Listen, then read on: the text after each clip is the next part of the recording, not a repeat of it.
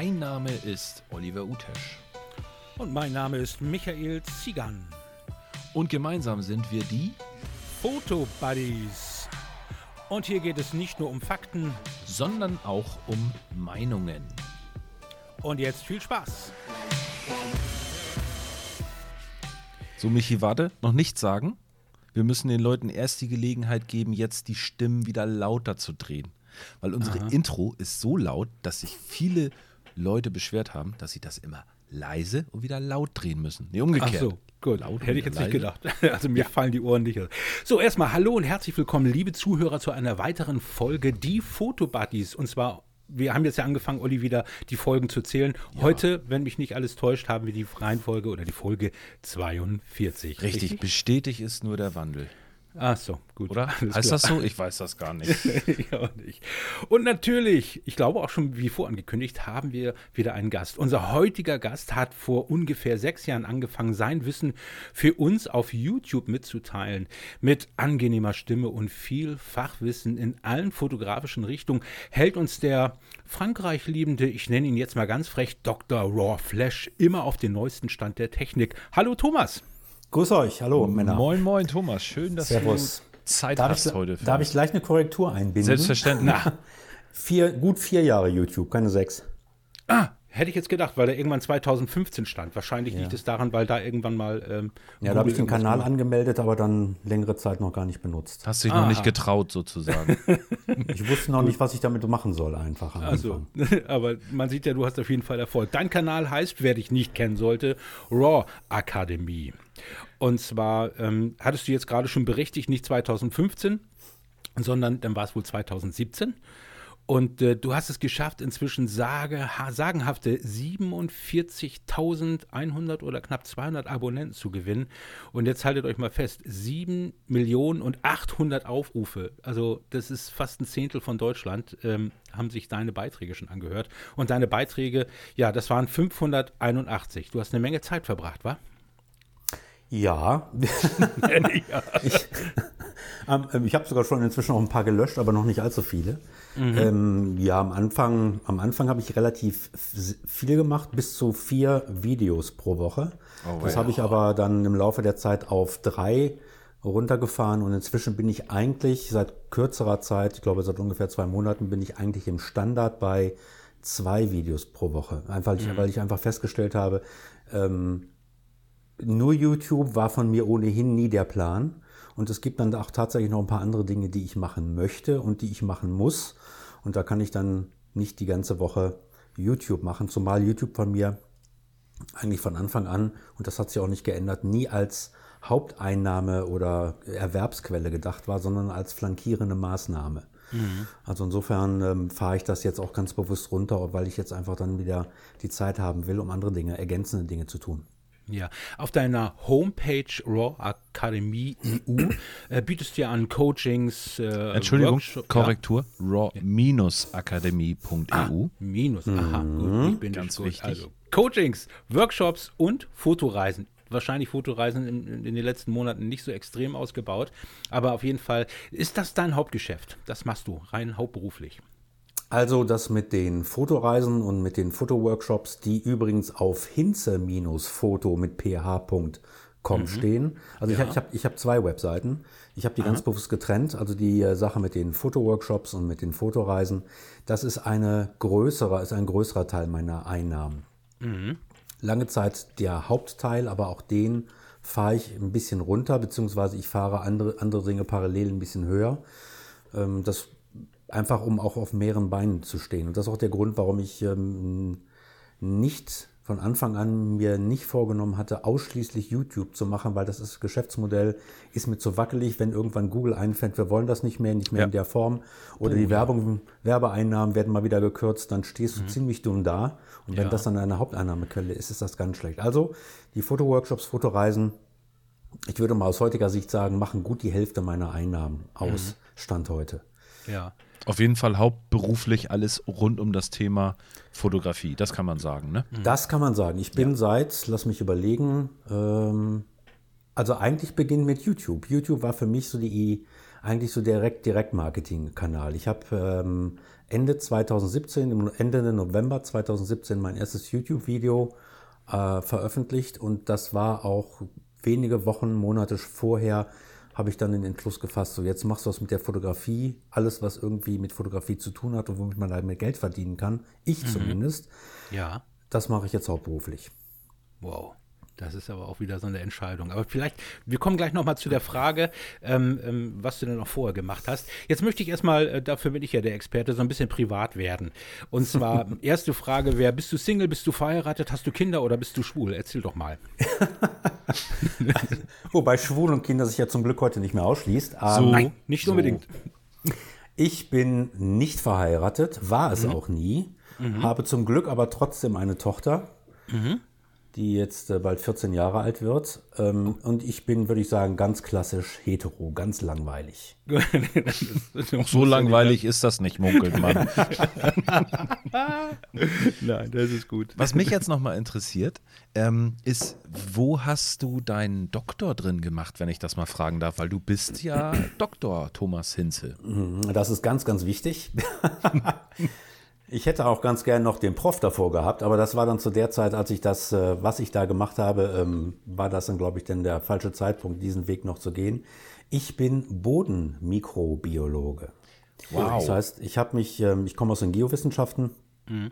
habe angefangen in Köln zu studieren. Nach dem Vordiplom bin ich dann nach Trier gewechselt. Das war zu dem Zeitpunkt, als ich äh, mich mit dem Thema auseinandergesetzt habe, neben Bayreuth die Universität, um Richtung Geowissenschaften, Geoökologie und ähnlicher Themen äh, zu gehen. Und äh, habe dann mich äh, da dann verstärkt auf Hydrologie, Bodenkunde fokussiert und dann noch stärker auf die Bodenkunde und im Rahmen der Bodenkunde dann wiederum nochmal spezialisiert auf die Mikrobiologie. Uiuiui. Ui, ui. Cool. Hört sich ähm, sehr interessant an. Und, und immer mit der Kamera dabei gewesen, wenn du nee, äh, draußen warst? Oder hat das gar nichts damit zu tun? Foto war zu der Zeit überhaupt kein Thema. Also ich habe, wie, wie viele männliche Menschen, so in der späten Popularität, habe ich dann angefangen zu fotografieren. Ich weiß noch, ich habe mir damals, ähm, habe ich mir eine kleine Minolta-Ausrüstung zusammengespart, hatte eine X5 und dann, ich glaube, ein 15 mm Objektiv und die anderen weiß ich gar nicht mehr. Ich glaube, ein 28 mm Weitwinkel und dann noch so ein, so ein Telezoom, den Klassiker mhm. und was mit 70 auf 200 oder 210 Millimeter und habe damit, wie man heute so sagt, oder ich heute sagen würde, geknipst. Ja. Wie alt warst du da damals? Wie alt war ich da? Da war ich Ende, das war so um, da muss ich so 19, 20, 21 gewesen sein. Mhm.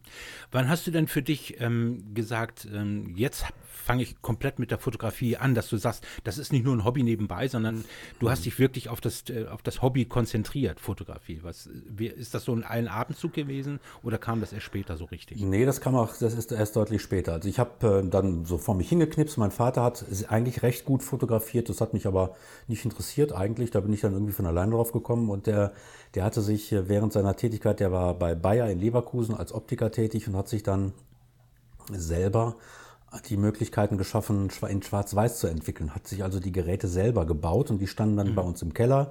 Irgendwann hat er das dann nicht mehr gemacht, dann habe ich das wieder aufgebaut. Aber dann ist das bei mir auch eingeschlafen mit der ganzen Minolta-Geschichte. Mhm. Und ich habe dann um den Jahrtausendwechsel, ne, Ende der 90er, habe ich mit einer damaligen Freundin, haben wir beschlossen, jetzt machen wir doch mal Anfang des Jahres, machen wir einen zweiwöchigen Kenia-Urlaub. Und da war eine dreitägige Schnuppersafari dabei. Aha. Und dann habe ich mir gedacht, komm, wenn du jetzt schon nach Afrika fährst und dann die wilden Tiere da fotografieren kannst, die ja, Big Five, dann kannst du, dann brauchst du ein längeres Teleobjektiv. Und dann habe ich mir ein manuell zu fokussierendes 300er gekauft und, und jetzt kommt's, einen Winder, die meisten wissen wahrscheinlich gar nicht mehr, was das ist, also einen Motor, den man mhm. unter die Kamera schraubt, der ja. dann zwei Bilder pro Sekunde geschafft hat. Wahnsinn. Faszinierend. Faszinierend. Sowas gab es mal. Alles analog. Mhm. Und dann ähm, habe ich die Kamera mitgenommen, habe fotografiert. Davon ist dann wirklich nur von den hunderten Fotos ist genau eins übergeblieben. Mhm. Die Dinger waren alle unscharf, weil das oh. mit dem oh. manuellen Fokussieren war ich gar nicht gewohnt. Ich konnte damit richtig, gar nicht richtig umgehen mit dem Objektiv. Ja, schade. Und das war aber für mich so der Ansatzpunkt, wo ich, wo ich mir dann fest, wieder festgestellt habe, eigentlich macht dir das doch mit dem Fotografieren Spaß. Mhm. Das könntest du doch mal wieder für dich ein wenig ausbauen. Und dann ging es eigentlich los. Dann habe ich mir die erste Minolta gekauft, dann habe ich mir die zweite Minolta, nee, nicht Minolta, habe ich mir die Nikon gekauft, eine Nikon F90X, noch alles mit Film, dann Ich habe würde sagen, auch analog noch, ne? ich habe noch Kamera, analog hübsche angefangen, Kamera. ja. Und dann habe ich dann mit dem äh, mit der Nikon F4 weitergemacht. Dann habe ich mit zwei Nikon F4 gekauft. Das war eine Kamera, mit der konntest du noch Nägel in die Wand schlagen. Das hast du der Kamera nicht angemerkt. Das geht heute, glaube ich, nicht mehr. Ach komm, die 850, damit kriegst du das, glaube ich, auch hin. Ja, okay, das kann sein. knallte das Plastik weg. Ja, und Was war denn deine, los. deine, achso, ja, Entschuldigung. Ja, und da bin ich losgezogen. Dann habe ich angefangen rumzufotografieren, wie man das so macht. Und das wurde immer mehr, das wurde immer mehr. Und irgendwann habe ich den Punkt erreicht, wo ich der Meinung war, also wenn ich mir meine Bilder angucke, und die sind ja wohl mindestens genauso gut wie die da Fotos, die ich in den Magazinen sehe. Ja. Also leichte, überhöhte Vorstellung der eigenen fotografischen Fähigkeiten. Ach komm, das haben wir ja alle, nur wir, wir geben es nicht zu. Ist normal. Ja, ist normal. Und ähm, ja, dann habe ich, ähm, hab ich, ich hatte zu der Zeit die Naturfoto abonniert, diese deutschsprachige Zeitschrift, die gibt es, glaube ich, heute noch. Und habe dann mal den einen, habe mich getraut, den einen oder anderen Artikel einzureichen. Und die wurden auch fast alle genommen. Und das war dann für mich so der Zeitpunkt, wo ich dachte, oh, da geht ja wirklich ein bisschen mehr. Dann habe ich dann bei Mauritius Image dann meine erste Fotoagentur für Stockfotografie gefunden, die haben meine Bilder genommen. Und so kam dann eins zum anderen und dann habe ich, dann wurde das, äh, wurde der Zeitaufwand. die Thomas, darf ich noch mal kurz Ja. einhaken? Ähm, auch du. wenn wir jetzt wieder Kritik ernten, weil ich dich unterbreche, aber ich finde das wahnsinnig interessant und mutig von dir. Das heißt, du hast diese Zeitschrift gelesen und hast dann gesagt, äh, also ich habe hier auch ein paar Sachen, die ich mal ähm, der Öffentlichkeit preisgeben kann. Hast die einfach dann dahin geschickt? Also hast was ausgearbeitet, Artikel und die haben dann gesagt, das ist so toll, dass wir das gleich drucken. Das ist doch ein, das ist doch ein, das ist doch Granate. Also da wäre ich, da, da, Wahnsinn. Du Also, erzählst naja. das so lapidar nebenbei, wo ich so, So, denke, das wahrscheinlich, der, wäre, das ist ne? wahrscheinlich der Traum eines jeden Fotografen, dass sowas veröffentlicht wird, was man so sich so zusammenschreibt. Was waren denn das so für Themen, die du da hattest? Also Also, dass die gesagt haben, die sind so toll, wir nehmen ihnen jetzt das äh, äh, unbedingt ab, das hat jetzt keiner gesagt. Aber es hat gereicht, um, weil dazu muss man allerdings dazu sagen, die Naturfoto ist ein Magazin, das ganz bewusst ausgelegt ist auf Fotoamateure. Und da dürfen und können auch Fotoamateure, das Bildmaterial muss natürlich eine gewisse Qualität haben. Ja. Aber es muss nicht high, absolutes High-End sein, sodass also auch Amateure durchaus die Möglichkeit haben, da in diesem Magazin auch ihre Beiträge zu veröffentlichen. Da sind auch wieder eine ganze Reihe Profis dabei, sodass man auch immer noch dann einen guten Mix hat. Auf jeden Fall, dann haben sie was genommen. Was war denn das Erste? Ich habe angefangen, als es dann wirklich bei mir richtig intensiv losging, ähm, bei mir auch Natur, Landschaftsfotografie, das ist ja für die meisten Hobbyfotografen so das Einstiegsmedium oder die, das Einstiegsgenre. Und ich habe mir dann überlegt, so, was, wo kannst du denn eigentlich hier in Deutschland in deinem Umkreis, ich habe zu der Zeit schon dann in Essen gewohnt inzwischen, ähm, wo kannst du denn gut Naturfotografie machen? Landschaftsfotografie. Und dann habe ich mir die Landkarte genommen und habe hab für mich definiert, das muss möglich sein, innerhalb eines Tages dahin zu fahren und auch wieder zurückzufahren. Das war für mich dann so, ich habe mir dann für mich definiert, Umkreis, Luftlinie plus minus 250 Kilometer. Das kann man schaffen, auch mal am Wochenende. Denn ich war ja berufstätig anderweitig, ich habe ganz etwas anderes gemacht. Und dann kam ich ganz knapp an den Harz Nationalpark. Und dann habe ich beschlossen, gut, dann fährst du also jetzt in den Harz. Dann bin ich tatsächlich mehrere Jahre hintereinander, bin ich dann auch in meinen Ferien, wenn ich dann selber auch in Ferien für mich mal alleine fahren konnte, bin ich in den Ferien, Sommerferien teilweise, bis zu zwei Wochen in den Harz gefahren zum Fotografieren. Bin rauf und runter gelaufen und habe mir alles angeguckt. der Harz ist toll, ne? Also da gibt es wirklich Ich fahr da- fantastische Motive. Ich fahre da heute noch gerne hin Ja. und mache ja auch regelmäßig einen Fotoworkshop da. Ja. Und dann habe ich mir gedacht, so jetzt wär's doch noch richtig schick bei der ganzen Lauferei. Du musst das ganze Zeug schleppen. Wenn du da jetzt, wie die vom Nationalpark, sogar mit dem Auto im Nationalpark fahren dürftest. Und dann habe ich Kontakt aufgenommen mit der Nationalparkverwaltung und habe denen den Vorschlag gemacht, wisst ihr was, ich bin Fotograf. Ich mache für euch Fotos, ihr dürft meine Fotos, ich stelle euch die alle zur Verfügung, ihr dürft die kostenfrei nutzen, wenn ihr mir eine Fahrerlaubnis beschafft. Das haben die tatsächlich gemacht. Und dann hatte ich zwei Jahre für den Harz Nationalpark eine Fahrerlaubnis in einem Auto mit UNA Kennzeichen. Ich bin, bin auch zweimal von der Polizei im Harz Nationalpark angehalten worden, aber als Was sie dann die Fahr hier? na, äh, nicht ja nahe. Mhm. Und als sie dann die Fahrerlaubnis gesehen haben, alles gut. Ja, also dann konnte so man das klassische Nee, und nee, nee, nee, nee, nee. Nein. Wow, da ist es schon Ja, und so habe ich mir dann den Harz auch sehr stark erschlossen und dann, ja, kennt ja jeder, wer jemand intensiv fotografiert, man wird irgendwann dann auch wirklich besser. Und, ja, hm. das ist tatsächlich auch mit dem Machen wird man immer besser. Ne? Also absolut. wenn du nicht machst und die Praxis ist das Entscheidende. Die Praxis ja. ist das Entscheidende, genau. Ja. Ähm, was du jetzt so alles machst mit deinem Coaching, Workshop, Fotoreisen, ab und zu sieht man oder hört man, äh, dass du in den Beiträgen auch sagst, äh, dass du über Namen redest. Ähm, machst du das alles ganz alleine oder hast du so Teammitglieder oder sind das Freiberufler? Hast du jemanden angestellt oder ja, wie ist das bei dir? Wer, wer hilft dir dabei oder machst du wirklich alles alleine? Na, also ich bin, also was, was YouTube angeht, was die Fotoworkshops und ähnliche Dinge angeht, da bin ich eine One-Man-Show. Das mache ich alles alleine. Mhm. Ähm, das, wo ich es nicht ganz alleine mache, das ist dann die Raw Akademie, wo wir dann wirklich fotografische Coachings, Photoshop-Coachings, Lightroom-Coachings oder generell alles, was mit Fotografie zu tun hat, wo wir die Leute dann weiterentwickeln nach mhm. eigenen Vorstellungen das mache ich dann mit zwei Kollegen zusammen, weil ich auch da nicht jedes Thema in der epischen Tiefe äh, abbilden kann. Ich kann inzwischen, bin mit Photoshop seit ein paar Jahren wirklich auf Du. Das hat mir, also ich habe sehr lange für Photoshop gebraucht, bis ich das wirklich begriffen hatte. Mhm. Und da habe ich dann auch einen Kollegen, der hat, glaube ich, vor 25 Jahren mit Photoshop angefangen.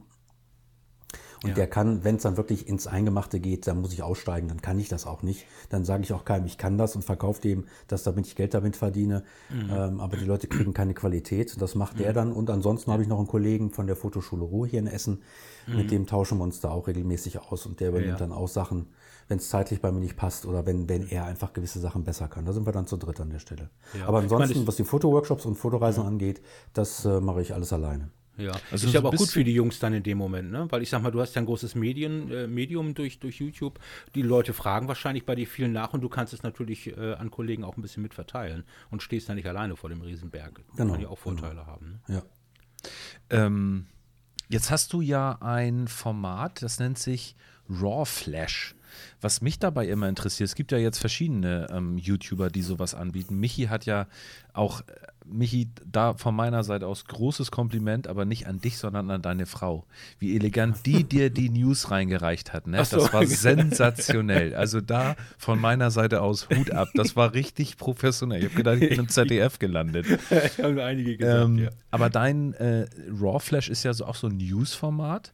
Ähm, wie viel Zeit brauchst du da eigentlich für die Recherche, für diese Neuheiten, die du da präsentierst? Weil ich habe ganz ehrlich, ich gucke das wahnsinnig gerne, weil das ist so ein, so ein Format, wo man echt sagt, da kriegt man in Kürze wirklich auch viele Infos, dann brauche ich nicht viele Webseiten durchforsten.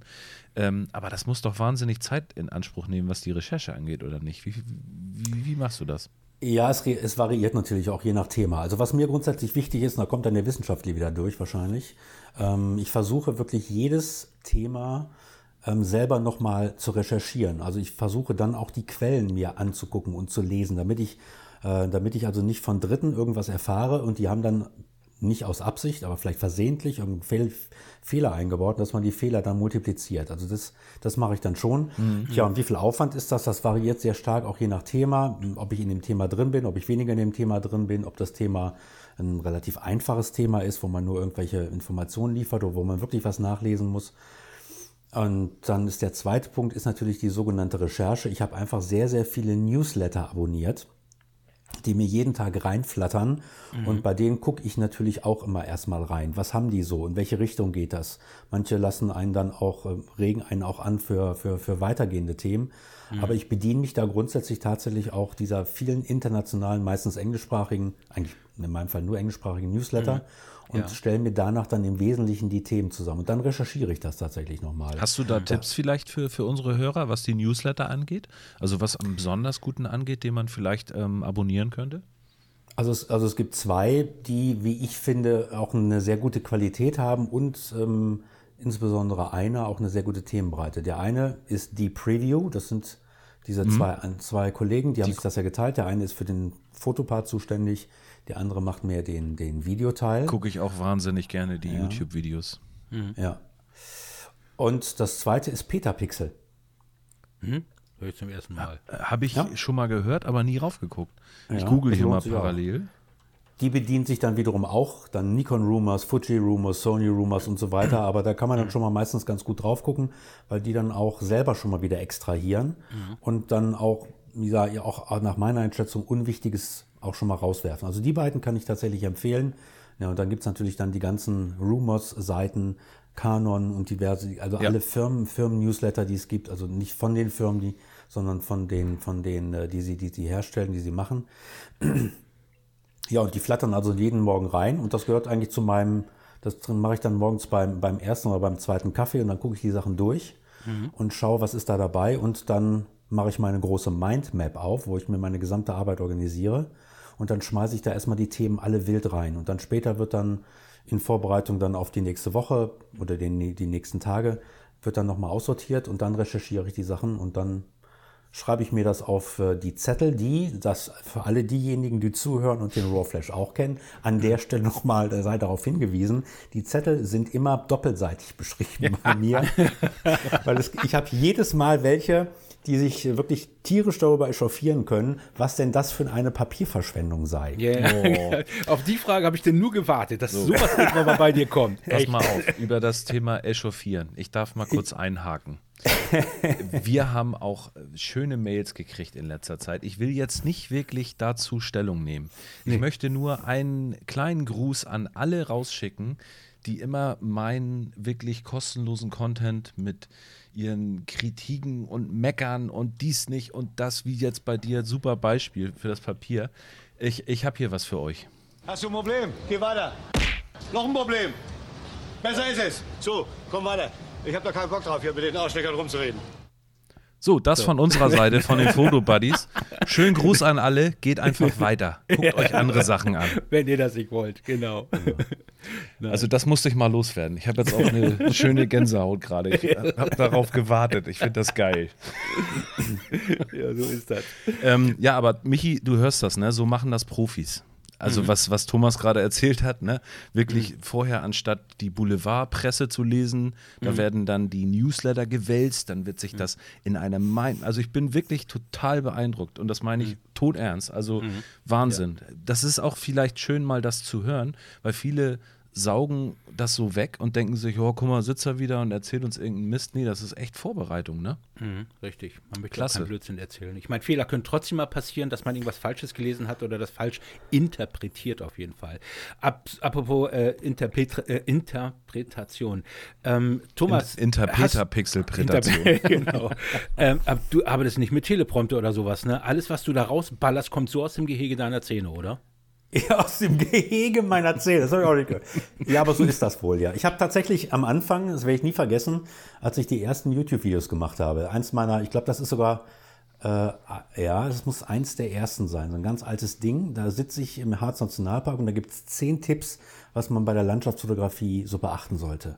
Und da habe ich tatsächlich noch mit Teleprompter gearbeitet. Ich habe mir wirklich den gesamten Text in Word aufgeschrieben, habe den auf mein 8 Zoll Tablet gepackt, das habe ich mir auf die Kamera gepackt und dann habe ich das versucht so hinzubekommen, dass man nicht sieht, dass ich über die Kamera hinweg gucke. Und ich habe gedacht, das ist ja total easy. Dann läuft der Text durch und du sprichst den nach. Du kannst dir nicht vorstellen, wie oft ich mich da versprochen habe. Du liest einen Text ab und dann versprichst du dich noch und dann fängst du wieder von vorne mit dem Text an. Ey, das geht gar nicht.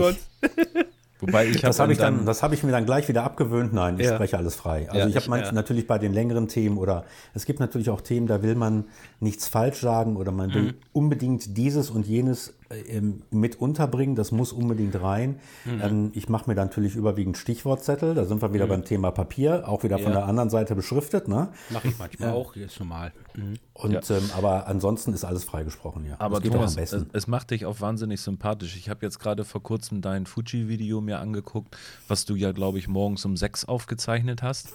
Oder um halb sechs war das. Und dann deine Versprecher, herrlich. Also, das Mhm. ist eben das, wo, was einen auch wieder so ein bisschen grounded, Richtig. ne, wenn man und sich auch wenn das man mal husten muss, dann ist es eben so. Ne? Da nimmst du auch wortwörtlich mal wieder gesagt, kein Blatt vor den Mund. Und äh, das finde ich dann okay. Ne? Lass Und das bloß drinne. Ja, gut. Ja, Ja, Andere solange man also nicht nur hustet und röchelt beim Sprechen. Ich denke, mal kann das passieren, klar. Ja, völlig in Ordnung. Ja. Ähm, was mir aufgefallen ist, äh, deine Augen leuchten immer so, wenn du in Paris bist oder in Frankreich bist, wenn du darüber Beiträge machst. Woher kommt deine Liebe zu Frankreich? Und bist du dieser Sprache absolut mächtig? Oder? Tja, ich fange mal mit der ersten Frage an. Wo kommt Ja. das her? Es ist eine gute Frage. Es gibt also keinen, keinen der mich dahin gebracht hat. Ich ähm, habe, also ich habe während des, äh, während meiner Schulzeit habe ich Französisch gehabt statt Latein. Ähm, mich, mich, hat, mir hat sich Latein nie erschlossen. Ich habe es auch für mein, für mein Studium später auch nie gebraucht. Ich habe zwar Latein mhm. gebraucht, aber ich musste nicht Latein sprechen können und habe mich dann für Französisch für eine lebende Sprache neben Englisch entschieden. Mhm. Und ähm, habe dann in der, wie das so auf dem Gymnasium so ist, 12. Klasse, zumindest war das damals noch so, dann kommt die große Exkursion, eine Woche ins Ausland in den meisten Fällen. Und ich hatte mich dann damals für Frankreich entschieden. Ja. Ich weiß gar nicht mehr warum. Auf jeden Fall, ja, ich hatte Französisch auf der, in der Schule, bis, äh, auch bis zum Abitur. Zwar nicht in der Prüfung, aber ich hatte bis zum Schluss hatte ich Französisch auf der Schule und bin dann mit nach Frankreich gefahren. Das hat mir erstmal grundsätzlich sehr gut gefallen, weil das war auch meine erste, mein erster Kontakt mit einer doch etwas anderen von der deutschen Lebensweise und Philosophie. Und Österreich schließe ich da jetzt mal mit ein. Die Österreicher mögen mir das verzeihen. Mhm. Ähm, anderen Kultur und auch da sieht es auch ganz anders aus und das Essen schmeckt da auch ganz anders. Also das ist alles anders gewesen. Und das hat mir eigentlich ganz gut erstmal grundsätzlich gefallen. Und dann kam hinzu, dass ich während meiner Studienzeit in Trier sehr intensiv Freeclimbing gemacht habe. Und ich mhm. bin dann in den, und weil zu der Zeit schon aus durchaus in vielen Fällen auch guten, gut nachvollziehbaren Naturschutzgründen, war das Free Climbing bei uns in Deutschland sehr schwierig, sehr stark reglementiert. In viele Gebiete konnte man gar nicht mehr fahren. Die waren geschlossen. Und wohin konnte man ausweichen? Unter anderem nach Frankreich. Und die Franzosen ja. haben diesen traumhaften Kalk in der Provence. Mhm. Und da bin ich dann jahrelang mit meiner damaligen Freundin hingefahren zum Freeclimbing. Ja. Und war dann also immer wieder in Paris, äh, Quatsch, ja. in, in, in Frankreich. Ja, ja. So hat sich das Ganze wahrscheinlich einfach von alleine weiterentwickelt. Und kommen wir zum zweiten Teil der Frage. Ich habe, habe mal recht gut Französisch gesprochen. Ich konnte auch mal richtig Konversation machen, konnte alles lesen, konnte mit den Leuten mich ganz normal unterhalten, nicht auf höchstem Niveau, aber mhm. auf einem guten, brauchbaren Niveau. Und ja. dann ist Frankreich, nachdem es Freeclimbing weggefallen ist und ich nach Essen gezogen bin, ist äh, Frankreich für mich komplett weggefallen und dann habe ich 20 Jahre nichts mehr mit Frankreich zu tun gehabt. Ui. Dann ist die Sprache weg. Ist die ich fange jetzt gerade, ja, das meiste, also ich, ich verstehe noch ganz gut, wenn ich kann auf dem Markt einkaufen, ich kann zum, zum Boulanger, zum Bäcker gehen und normal einkaufen, kann mit denen auch ein paar Sätze wechseln, mhm. verstehe, wenn die, wie viel Geld die von mir haben wollen und, und ähnliche Dinge. Aber ich könnte jetzt kurz, mit niemandem, ja. Kurzer Test. Il don la salle de séjour. Was heißt das? Il don ja? Illedon vielleicht. Sag er ich ja. Im, er ist im Wohnzimmer. Richtig. Das ist der einzige Satz, den ich mir merken konnte in Französisch. Da musst du das, E noch dazu packen. Er ist Illedon. Ja. Illedon la salle de séjour. Klingt gut, Aber ne? Ich jetzt, da ich meine, sehr gut, da ich jetzt meine, da ich jetzt meine Tochter ähm, auch dazu bringen konnte, statt Latein äh, Französisch zu nehmen, schon vor zwei, drei Jahren, ähm, bin ich jetzt, ich komme jetzt an den Punkt, wo die mich anfängt abzuhängen, wo die jetzt, wenn sie Texte schreibt, komme ich, könnte ich das wahrscheinlich nicht mehr. Und das mit 14, jetzt, alle Achtung, du. Respekt. Ja, das ist, das ist das, was die in der Schule so machen. Und ich habe mir jetzt vorgenommen, jetzt auch wieder mehr Grammatik zu lernen und das auch wieder in die Sprache reinzukommen. Denn ich werde in abs auch absehbar weiter nach Frankreich fahren, sehr gerne. Denn ich habe tatsächlich eine, wo immer sie jetzt auch herkommen mag, das war die Ursprungsfrage. Liebe mhm. zu Frankreich, wenngleich ich mit dem Wort Liebe außer bei, äh, bei, bei einer menschlichen Beziehung sehr vorsichtig ja. bin. Also ja. meistens, das ist im Amerikanischen wird das sehr, sehr inflationär benutzt. Mhm. Ist auch ein bisschen ins Deutsche rüber diffundiert, aber ja. ich mag oft sehr viele Dinge, aber ich muss mhm. tatsächlich sagen, für Frankreich habe ich tatsächlich eine gewisse Liebe entwickelt. Das ist tatsächlich mhm. so, ja, das stimmt. Siehst du, habe ich ja gut erkannt, auf jeden Fall. Jetzt Wobei eine Gegenfrage, woran, woran liest du das ab? Weil so oft kommt ja Frankreich bei mir in den Videos ja gar nicht vor. Kann, vielleicht habe ich genau diese Videos äh, angepickt. Ich meine, du hast über 500, fast 600 Videos drin und äh, gehe davon aus, ich habe mir nicht alle angeguckt, aber irgendwie ich, bin ich wahrscheinlich gerade auf diese gekommen. Und man, ähm, man, man merkt, merkt ja auch, wenn, dann, genau. wenn du genau. darüber redest, eine Straße benennst oder sowas, diese Aussprache und ja, ich finde, du hast da schon ein Leuchten so ein bisschen ja. da drin und sagst diesen Ausdruck. Okay. Äh, ne? Ich also, sehe da Parallelen auch äh, zu mir, zu meinem letzten zum Beispiel Fotowalk auch durch Hamburg-Dulsberg, wo alle sagen, ey, du bist durch einen ganz normalen Stadtteil gelaufen, was ist denn los mit dir? Aber Richtig. da leuchten dann die Augen, weil man einfach so eine, ich nenne das auch tatsächlich Liebe, das ist so die Liebe zu, bei mir ist es die Liebe zu meiner Heimatstadt und äh, wie ich sie immer wieder neu entdecke, wenn ich durch Stadtteile marschiere mit der Kamera. Also wenn ich so durchfahre, ist es nicht so, aber immer wenn ich die Kamera mitnehme, um mir bewusst Fotomotive zu suchen, dann entdecke ich diese Stadt und bin immer wieder fasziniert wie schön sie eigentlich ist. Und ich finde, das merkt man in den Videos und bei dir merkt man es auch, glaube ich, in den Videos. Also mhm. man merkt das immer so, äh, da leuchtet was. Genau wie zum Beispiel bei Frank Fischer auf Island, ne? So, ja, ganz genau. Der ist auch richtig aufgeblüht. Wenn er wieder zurückkommt, dann hört er gar nicht mehr auf, darüber zu erzählen. Genau. Das ist aber auch schön. Ähm, ein Thema noch, äh, Thomas. Ich weiß, wir hatten das auch schon mal öfter gehabt, äh, haben wir auch mal Leute gefragt, äh, wie steht ihr zum Beispiel zu Fotoreisen? Geht ihr damit hin oder nicht? Und da kommt öfter mal der Spruch, ja, sorry, das ist mir aber ein bisschen zu teuer dahin und da kann ich doch selber meinen Rucksack packen, hinfahren und zurück. Ähm, davon aber mal ab, man kriegt nicht diese vorgefertigten, tollen Hotspots, die Erklärung, wann, wie, wo, wann man es macht, sag ich jetzt einfach mal. Und äh, wie gesagt, einige sagen vielleicht, es könnte ein bisschen teurer sein. Aber man darf eins, glaube ich, definitiv nicht vergessen. Wer so etwas anbietet, der muss äh, in Vorleistung gehen und zwar mit viel Zeit, mit, mit viel Planung.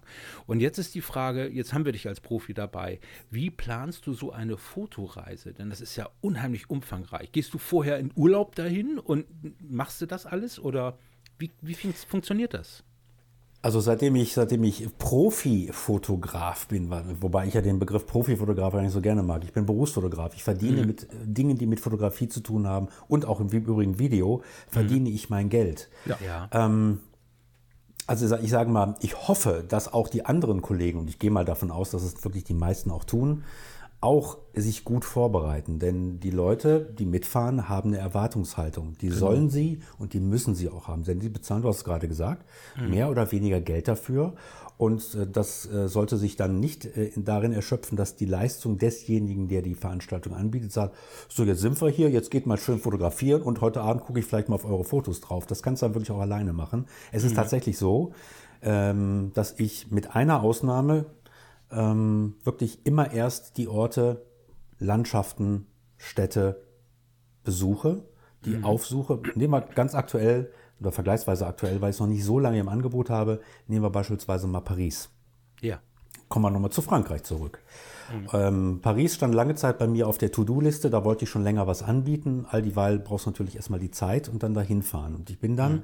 tatsächlich zweimal zehn Tage nach Paris gefahren ja. Habe mich da in, äh, in, äh, mittendrin in Paris äh, eingemietet, kein Hotel, sondern auch ganz bewusst eine, eine Ferienwohnung, obwohl die fast teurer sind als, als ein Hotelzimmer. Mhm. Ähm, dass man auch wirklich richtig mittendrin lebt und bin dann von morgens bis abends kreuz und quer durch Paris gelaufen. Da bist du platt. Ich war ja. sogar, ich war zwei, drei, also ich habe zu der Zeit auch eine, eine so eine, so eine ähm, Sportuhr dabei gehabt, die die Schritte misst. Jetzt gehen wir mal davon aus, dass es leidlich leidlich genau. Und ich bin jeden Tag mindestens 14 Kilometer in Paris gelaufen. Hm, geht schnell. Also nicht nur Metro ist, ja. Metro ist nicht dabei. Also Metro auch mhm. noch gefahren und dann zwischen ja. bis zu 20 Kilometer an manchen Tagen. Und ich war ja. einen Tag war ich so fertig, bin morgens aufgestanden, bin zum Bäcker gegangen und habe mir, glaube ich, sechs oder sieben YouTube, nee, ähm, Amazon Prime Videos angeguckt. Und dann zwischendurch habe ich gepennt. Ich konnte nicht mehr. Ich bin echt auf dem Zahnfleisch gegangen. Ja. Also, ähm, es ist tatsächlich so, in dem Fall waren es also plus minus 20 Tage Vorbereitung. Mhm. Denn so eine Stadt wie Paris ist eigentlich vordergründig tot fotografiert. Wo kann man denn da noch hin? Die ganzen Brücken kennt jeder, den Louvre kennt jeder, den Eiffelturm kennt jeder. Und jetzt aber die Stellen zu finden, wo man trotz allem sich nicht nur platt vor den Eiffelturm stellt, nicht nur vor die Glaskuppel des Louvre, nicht ja. nur auf die Pont Neuf und auf die Pont des Arts und sagt, mhm. so hier kann man schön fotografieren, sondern auch selber noch ein paar Blickwinkel, Perspektiven gefunden hat, die zumindest nicht in jedem Fotoband auf jeder Postkarte ja, sind. Stimmt, und das kostet Zeit und mhm. das kostet Geld. Ja. Und dann können die Leute von mir, beispielsweise in Paris, aber auch bei jeder anderen Veranstaltung, dann auch von mir erwarten, wenn sie mitkommen, ähm, nicht nur, dass sie in der Hoff, so hoffe ich zumindest, jemanden dabei haben, der es auch einigermaßen kann und mhm. ihnen beim Fotografieren natürlich auch unter die Arme greifen kann, genau. sondern dass sie auch an Orte kommen, wo sie alleine allenfalls hingekommen wären, wenn sie genau wie ich 20 Tage kreuz und quer durch Paris gelaufen wären. Wollen die aber natürlich nicht, sondern das ist ja der Anspruch, man möchte relativ schnell von jemandem auch dahin geführt werden, mhm. wo man gute Fotos machen kann. Ja, und um das machen zu können, braucht es tatsächlich eine relativ umfangreiche Vorbereitung. Ja, genau. Und das vor, kostet ja auch wirklich Zeit und vor allem das kostet Geld. Zeit. Das darf man nicht und das kostet ja sogar noch Nachbereitung. Es ist ja nicht nur so, dass genau. du kommst ja auch wieder, musst das Bildmaterial auswerten. Und dann mhm. musst du dir überlegen, wie kannst du da mit den Leuten den Tag gestalten, von wo nach wo kannst ja. du laufen, ohne dass man jetzt einen halben Tag Leerlauf hat und ähnliche Dinge. Mhm. Ja. Also Aber vor der, schon- vor der Pandemie habe ich ja auch hier in, in, in Hamburg Fotowalks angeboten. Und genau das war auch meine Intention, das, das was du gerade erzählt hast, dass man mit den Leuten eben nicht einmal zum, zur Speicherstadt geht und das äh, Schlösschen macht und dass man dann zur Köbernbrücke fährt und da das macht, sondern ähm, wir sind halt auch äh, so durchs Gängeviertel. Alles das, das, was Hamburg eigentlich auch auszeichnet, was man aber nicht unbedingt jeden Tag auf irgendwelchen Fotos sieht. Und das war auch ein totaler Erfolg. Also es hat den Leuten wahnsinnig Spaß gemacht, aber es war, wie du schon sagst, auch vorbereitungstechnisch echt eine Menge Arbeit, weil du willst, du hast einfach den Anspruch, wenn du, wie du schon sagst, wenn du normal gestrickt bist, dass du den Leuten was bietest für das, was sie dort bezahlen, was sie da hinlegen. Ich finde, das muss auch immer im Vordergrund stehen. Ne? Und selber hat man dann sowieso Spaß, wenn du erstmal anfängst mit den Leuten im Nerd Talk dich zu verlieren und dann auch vor Ort mit verschiedenen Kameramodellen versuchst ein tolles Bild zu machen. Ich finde, das war keine Arbeit. Also das war, das war eher so Fun, das, was man eigentlich auch gerne macht. Ne? Da hat man dann auch noch Geld für bekommen. Es war total super. Ja, gut. Risiko ist auf jeden Fall da. Die, die, die Leute, Thomas, die, die zu dir kommen, sind das Anfänger, die wirklich auch das Fotografieren parallel lernen wollen? Oder sind das eher Leute, so Thomas, du machst so tolle Reisen, äh, fotografieren kann ich eigentlich schon ganz gut, ein paar Tipps hole ich mir gerne ab und ihr zeigt mir mal die besten Ecken. Wenn man da zu Fuß von Sacré-Cœur nach unten durch das äh, Künstlerviertel geht, da gibt's ja, da bleibt mir alle zehn Minuten stehen. Äh, hast du mehr die Leute, die das sehen wollen oder die fotografieren lernen wollen? Ah, Beide, also oder alles dazwischen. Also ich habe wirklich von, von ähm, vom Anfänger, der, wobei ich den Leuten immer empfehle, bevor sie, äh, bevor sie beim mir teilnehmen, also sie sollten ihre Kamera in den Grundzügen i- technisch so weit beherrschen, dass sie wissen, wo man was einstellt. Ich habe natürlich auch manchmal leider Leute dabei, leider für die Teilnehmer, die dann während eines Workshops beispielsweise fast nur damit beschäftigt sind, irgendwelche Einstellungen in ihren Kameras zu finden. Ja, also das ist ideal für einen, für den Teilnehmer selber, wenn er die Kamera grundlegend beherrscht und wenn Mhm. es nur der Zeit- oder Blendenautomatikmodus ist. Das ist ja auch kein Mhm. Problem. Aber ansonsten tatsächlich habe ich eigentlich vom Anfänger bis auch zum sehr fortgeschrittenen Fotografen oder der Fotografin wirklich alles dabei. Ich schreibe das aber auch ganz so bewusst in meine, äh, in meine Ausschreibung rein, dass eigentlich keiner Angst haben braucht, dass er unterversorgt wird oder über, überfordert wird. Mhm. Weil das finde ich ja auch sehr wichtig, dass man sich bei den Veranstaltungen auf die Leute einstellen kann. Also dass ich mich sowohl auf das, äh, auf die Anforderungen eines fotografischen Anfängers oder einer Anfängerin begeben kann, als auch dann natürlich mit demjenigen mich austauschen kann und ihm noch an der einen oder anderen Stelle unterstützend beiseite stehen kann, wenn er schon relativ weit ist in seiner fotogra- fotografischen Fähigkeit. Ja. Helfen die sich auch manchmal gegenseitig, wenn es mal ein Ja, bisschen weitergehen absolut. muss? Ja, das Absolut. auch gut. Ja, das ist natürlich, ja. So einen hätte Thomas in Afrika gebraucht mit seinem Winder. da wäre Ganz genau. da, da, da wäre eine Zeitmaschine nicht schlecht gewesen, die dann landet und ihm mal kurz eine Sony A1 in die Hand drückt. So, Genau. probier mal was Hast du- aus hier. Genau. Thomas, hast du eigentlich damals äh, selber entwickelt, wenn du zur analogen Zeit angefangen hast, so Schwarz-Weiß-Bilder oder irgendwie sowas? Ja, ich habe ich hab damals, äh, als ich angefangen habe, auch fast nur schwarz-weiß fotografiert, um dann auch selber entwickeln zu können. Denn, das, äh, denn äh, die Ausrüstung war ja, wie gesagt, da, stand im Keller. Ich habe das da. dann nur wieder für mich nutzbar gemacht Ja. und habe dann äh, schwarz-weiß entwickelt und fand meine Bilder ganz toll. Und dann habe ich die später nochmal zu, zu fassen gekriegt. Das war eine Katastrophe. Aber gut, das ist ja wahrscheinlich bei jedem Anfänger, dass man, sobald man irgendwas Sichtbares damals noch auf den Film, heute auf den Sensor bekommt, findet man das schon, mal, schon mal klasse. Ja. Ja. Hast du da heute noch Neigung zu, zu sagen, Dunkelkammer, ein bisschen Chemie reinkippen und irgendwas Nee. zu machen? Nicht im Ansatz. Ich, ich, ich finde das auch mal ganz spannend, wenn ich dann die Kolleginnen oder Kollegen auf YouTube sehe, wenn die mit irgendwelchen analogen Kameras rumlaufen und immer ganz begeistert sind. Ich kann diese Begeisterung nicht teilen. Weil ich finde, es, es kann uns nichts Besseres passieren als die Digitalfotografie. Wenngleich sie natürlich sehr viel zeitintensiver ist als noch zu analogen Zeiten. Da hast du den Film gemacht oder die Filme Ja. Und dann konntest du nichts weiter tun. Dann hast du die zu Hause irgendwann mal weggebracht. Da konntest du abends mit den Kollegen oder mit wem auch immer noch ein Bier trinken gehen. Heute Richtig. sitzt du an deinem Notebook, ich zumindest, und guck mir an, was habe ich über Tag zustande gebracht. Ja. Ich mag das das, ich mag das Entschleunigen an der analogen Fotografie, obwohl ich jetzt selber nicht analog fotografiere, aber ich könnte es mir vorstellen, wenn ich losgehe, dass es einfach ähm, wahnsinnig, wie du schon sagst, nicht, nicht mehr nicht so aufwendig, sondern langsam ist. Du suchst dir vorher halt den Film aus und dann stehst du vor Ort und musst halt ein bisschen mehr überlegen, welches Bild du wie machst. Weil du kannst es ja auch erst dann kontrollieren, wie du schon sagst, wenn du mit dem Bierchen fertig bist und nächsten Tag bei Budni dir die Bilder rausholst. Ne? Ja, ich meine, das ist ja aber auch das, das, das, das große Thema. Ähm, das hat sich ja auch komplett ähm, ausgewechselt. Ähm, jetzt ist natürlich die Frage Bildbearbeitung der ersten Stunde. Du hast ja vieles gemacht. Du kennst dich mit vielen Programmmöglichkeiten und Bearbeitungsmöglichkeiten aus. Ähm, haben die vielen Möglichkeiten der Bildbearbeitung das Lernwollen der eigentlichen Fotografie zurückgehen lassen? Ähm, tauscht das aus oder mit was kommen die Leute eher an? Bildbearbeitung oder zeigt mir das richtige Fotografieren? Nee, ich sehe das Problem eher woanders. Ich sehe das Problem bei der Technikverliebtheit leider vieler Männer. Jo, ähm, das sehen wir ja auch bei YouTube. Vorsichtig jetzt, wir haben überwiegend Männer, die zuhören. Vorsicht, ganz dünnes Eis, Thomas, ganz dünnes du, Eis. Da, wem das Spaß macht, ich habe da überhaupt kein Problem mit. Aber wir, wir, reden ja über das Fotografieren. Die Kamera, das wissen wir ja inzwischen alle, macht mhm. ja nicht das gute Foto. Das ja. macht ja immer noch die Figur, die hinter der Kamera steht oder die auf den Auslöser drückt. Jetzt hast du sie wieder eingefangen. Da haben zum Beispiel Frauen den viel besseren fotografischen Ansatz. Ich erlebe das in den Fotoworkshops immer wieder. Mhm. Frauen gehen ganz anders und wie ich finde, viel besser an die Fotografie heran. Gut, aber das ist vielleicht ein, ein weitergehendes Thema. Also ähm, die Bildbearbeitung ist, denke ich, gar nicht mal das Problem.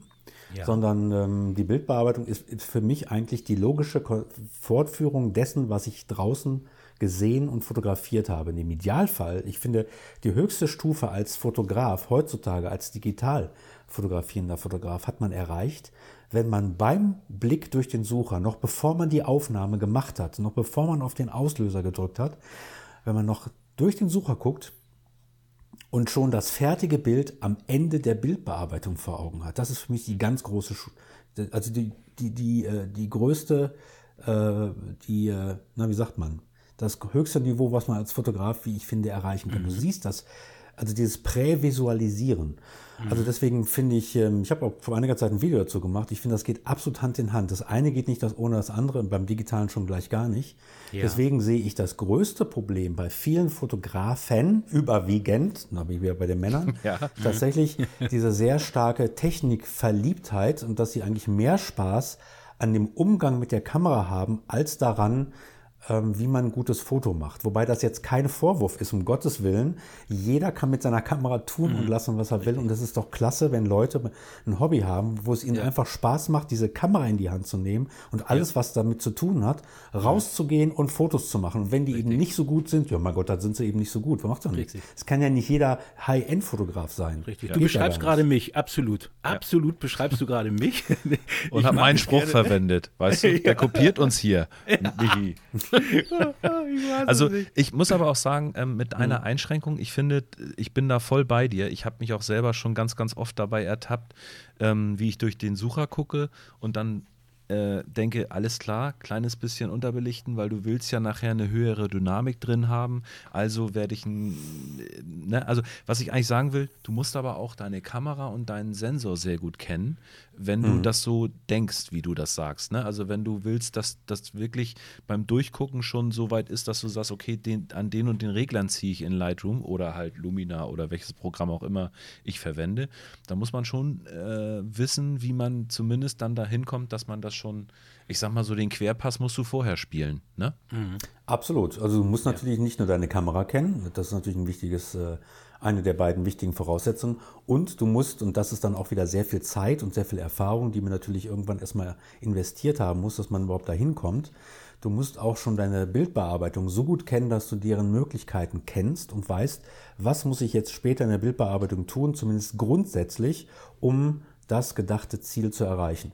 Ja. Und deswegen sage ich ja, die Kamera und die Bildbearbeitung gehen da im Idealfall Hand in Hand. Was für eine Steilvorlage für die nächste Frage. Aber Michi, du hast genau. gerade Luft, ja. Luft ja. geholt. Genau, und zwar äh, nochmal eine Frage. Bildbearbeitung fängt ja schon in der Kamera an. Zum Beispiel die JPEG-Fotografen. Äh, würdest du sowas noch machen oder ist das für dich unvorstellbar, dass du sagst, pass auf, äh, ich habe keine Zeit und keine Lust zu bearbeiten, ich mache das Foto vor Ort, ähm, pack das auf mein Handy direkt und äh, raus geht's? Oder gäbe es das für dich gar nicht mehr? Unvorstellbar. Also, für mich spricht überhaupt nichts dagegen, aber bei den Fotos, und da komme ich auch zu dem Entschleunigen und von wegen analog nochmal ganz kurz zurück, ich bin der Meinung, dass man mit einer, mit einer, Digitalkamera genauso entschleunigt fotografieren kann. Das ist natürlich eine Frage des persönlichen Ansatzes und der Herangehensweise, wie mit einer analogen. Deswegen interessiert mich das Analoge nicht, weil ich auch zu den Leuten gehöre, die, na, ich sage mal inzwischen, ich habe fotografiere ja schon ein paar Tage Und da kommt man dann irgendwann vielleicht auch mal hin. Ich habe das hab natürlich auch angefangen und bin auch erstmal wild in der Gegend rumgelaufen, habe alles aufgenommen, was nicht nied- und nagelfest war. Inzwischen mache ich wirklich nur noch ganz bewusst einzelne Fotos. Und es gibt auch Tage, wo ich überhaupt nichts fotografiere, wo ich sage, das war eben nichts. Ich habe es entweder nicht gesehen, es gibt auch Tage, da sehe ich es einfach nicht, oder es war eben nichts da, was mir gefallen hat. Dann ist nicht eine einzige Aufnahme auf dem Sensor gelandet. Das muss man aushalten können. Das, Das sind aber ja keine verschenkten Tage oder verschenkte Zeit. Nein. Weil du hast dich ja trotzdem mit Komposition beschäftigt. Du hast versucht, deinen Blick ein kleines bisschen in die, Genau. ne, äh, in, äh, im Bereich der Fotografie zu ähm, fokussieren. Und das finde ich ist nie eine verschenkte Zeit. Also für mich jedenfalls nicht. Na. Nee, aber Bewegung zu, war. Zu den JPEGs nochmal zurück. Also ich fotografiere solche Aufnahmen ausschließlich im RAW. Und vielleicht schon mal, schon mal der Vorgriff auf die XE4, die ich mir ja für die Streetfotografie speziell gekauft habe. Da hatte ich schon, habe ich schon durchaus ähm, über, oder überlege noch, ähm, vielleicht auch ein bisschen mehr die JPEGs zu fotografieren und dann lasse ich es auch dabei. Momentan pa- fotografiere ich noch parallel. Aber äh, aus meiner Sicht spricht überhaupt nichts dagegen, nur ein JPEG zu fotografieren. Boah, spannend. Da, da freue ich mich gleich drauf. Aber ich würde gerne das. nicht gedacht, das ist cool. Ich würde gerne das Thema Bildbearbeitung dahingehend noch abschließen.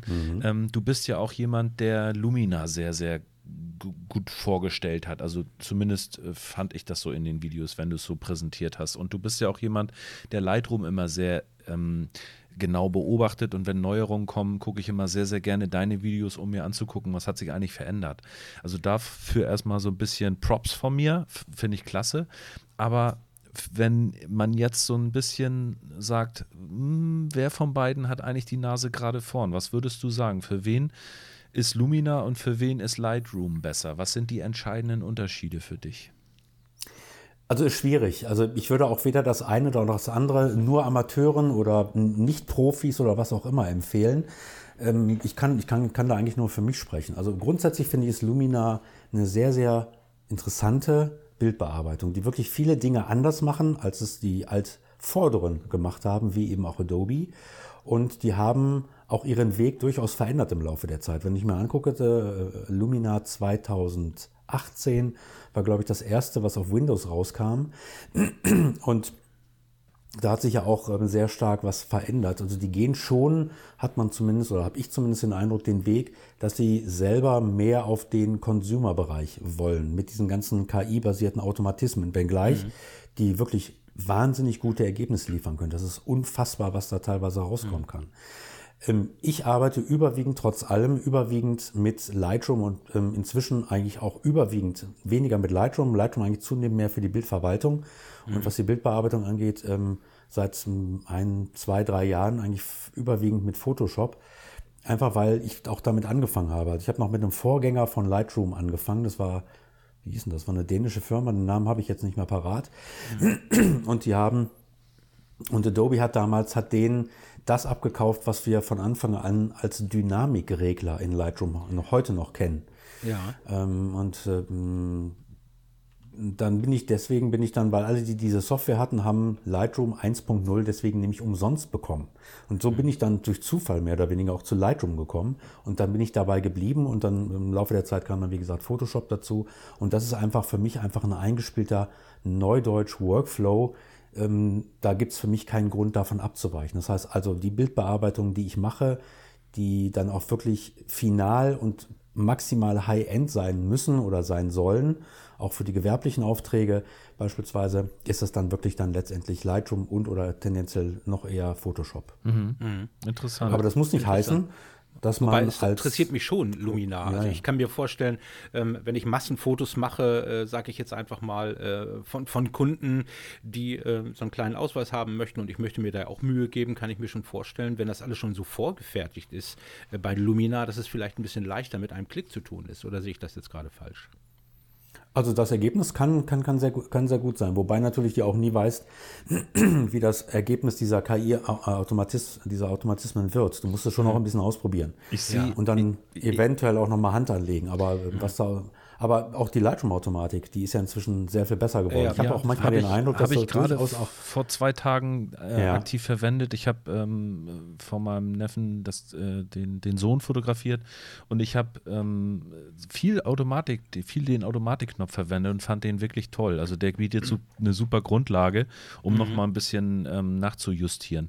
Ähm, wenn ich zumindest meine Meinung noch mal kurz preisgeben darf, ich habe ein bisschen Angst vor Lumina und zwar in der Hinsicht, dass ich so ein bisschen befürchte, dass die Bilder sich alle sehr, sehr ähneln. Ähm, das ist so meine Sorge, die Lumina so ein bisschen mit sich bringt. Ähm, wenn ich das klassische Beispiel Himmel tauschen und so weiter. Ich habe mir Lumina auch mal gekauft, weil ich einfach auch, ich finde es interessant, auch mal einen anderen Weg zu gehen als dieses Abo-Format und einfach auch mal den Horizont zu erweitern. Mich hat Lumina aber damals ein bisschen abgeschreckt. Das war aber auch, ich glaube, die 2018 oder 19, ich weiß es nicht mehr genau, ähm, weil die Rechenvorgänge sehr lange gedauert haben. Das heißt also vom Workflow her war es für mich so, ich habe an Reglern gezogen und es hat sehr lange dau gedauert, bis ich einen Effekt gesehen habe. Und das, ich bin ein ungeduldiger Mensch, auch bei der Lightroom-Bearbeitung. Und bei mir muss das, ich muss da an dem Regler drehen und muss auch sehen, was ich mache. Also das sind so die zwei Sachen, die mich von Lumina wieder so ein bisschen weggetrieben haben, dass ich einfach die Angst habe, dass ich, äh, dass die Gefahr läuft, groß ist, so einfach so einen Instagram-Filter immer überall drüber zu packen, der die Bilder alle gleich aussehen lässt. Und das Ja, zweite ist die, die Hardware-Variante. Ne? Naja, ob, äh, wenn ich das vielleicht noch ergänzen darf von meiner Seite, Ja. ähm, das hängt, hängt genau wie beim Fotografieren, hängt natürlich auch von dir ab, was du mit dem Foto machen willst. Und ähm, du kannst dich natürlich mit der Automatik zufrieden geben und du hast natürlich jederzeit die Option, die Automatik über deine weitergehenden Eingriffe zu übersteuern.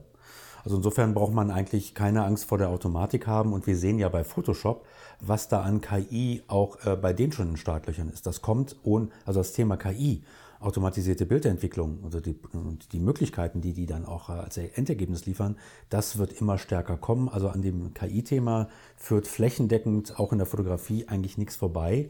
Da bleibt aber natürlich immer noch dann die Entscheidung bei dem Fotografen, bei dem Bildbearbeiter, wie und in welchem Umfang er der ganzen Sache Raum gibt. Ja. Man kann es nehmen, muss es aber nicht. Und letzter Punkt noch dazu, Lumina ist deutlich schneller geworden. Und nachdem ich aber jetzt auch seit einem halben Jahr ein MacBook habe, habe ich festgestellt, dass es unverändert besser, deutlich performanter auf dem Mac läuft als auf meiner selbst Windows Workstation.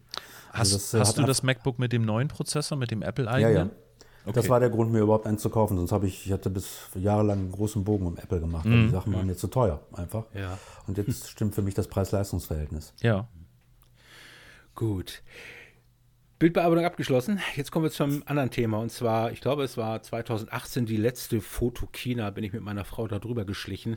Und ähm, Panasonic ähm, hat ganz stolz seine erste äh, Vollformatkamera vorgestellt. Ich glaube, das war die Lumix S1 oder irgendwie sowas in dem Bereich. genau. Und da fing es mir schon an, so die, mir die Frage zu stellen, was soll das jetzt die Zukunft sein? Soll das das Ende der Fahnenstange sein? Was ist mit meinem geliebten MFT-System, mit meinen noch mehr geliebten APS-C-Kameras? Klar arbeite ich auch gerne mit Vollformat und es gibt ja auch Leute, die geben Tausende von Euros aus für Kamera mit Mittelformat. Ähm, was glaubst du, Thomas? Wird alles noch parallel bestehen bleiben oder wird sich irgendwann was rauskristallisieren? Warte, ich setze kurz einen Helm auf vorher.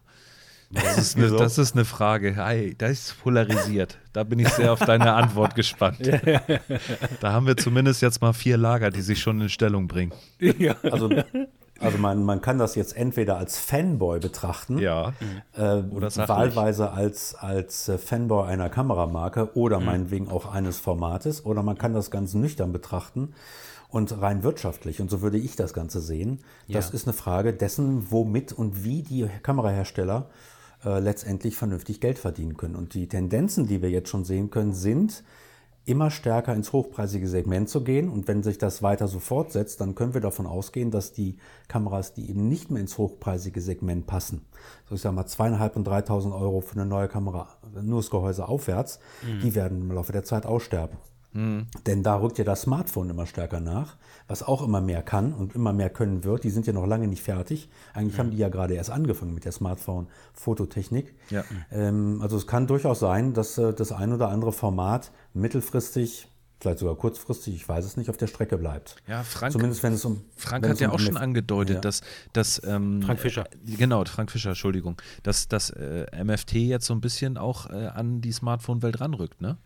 Also ich wollte das nur kurz einstreuen, weil der hat das äh, schon mal angedeutet, dass es da wohl irgendwie demnächst, hm, also man muss zwischen den Zeilen lesen, aber es könnte tatsächlich sein, weil der Sensor ist ja sehr, sehr klein, ne? Der würde passen. Entschuldigung, Thomas, dass ich dich unterbrochen hatte. Kein Problem. Aber Wobei der Sensor ist, glaube ich, noch für ein Smartphone aus heutiger Sicht viel zu groß. Ja. Aber Ich sag mal, wir knapp werden sehen, unter was 1 da Zoll. Wäre Du hast Also ja, zumindest- du selber hast ja. Ja. einmal mit der GH5, glaube ich, ja einen MFT. Mhm. Du hast jetzt mit der Fuji ja eine APS-C und du hast ja mit Nikon Vollformat, ne? Du hast ja echt drei Mhm. Korrekt. von vier Formaten, die es momentan im, im Hauptmarkt zu kaufen gibt. Ähm, ja. Was, was nimmst du denn wann? Also die, äh, die, äh, das äh, MFT-Format, äh, ich hatte mir die GH5 überwiegend zum Film gekauft.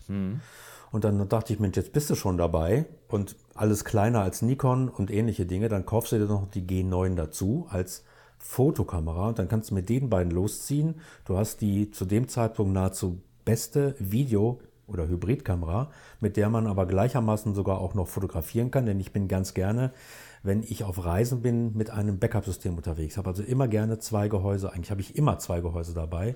Denn wenn dir eins kaputt geht, ich habe das jetzt tatsächlich schon zweimal erlebt, Ui. dass es zumindest eingeschränkt, äh, äh, ein Gehäuse eingeschränkt verwendbar war oder wirklich kaputt war, ähm, dann stehst du da. Dann hast du, je nachdem, dann bist, hast du vielleicht eine ewig lange Reise gemacht, so eine Flugreise, einen Tag und ähnliche Dinge, dann ähm, kannst du eigentlich nur noch nach Hause fahren, weil du nichts mehr fotografieren kannst. Oder du bist so cool und machst dann einfach Urlaub. Je nachdem, was man da gemacht hat.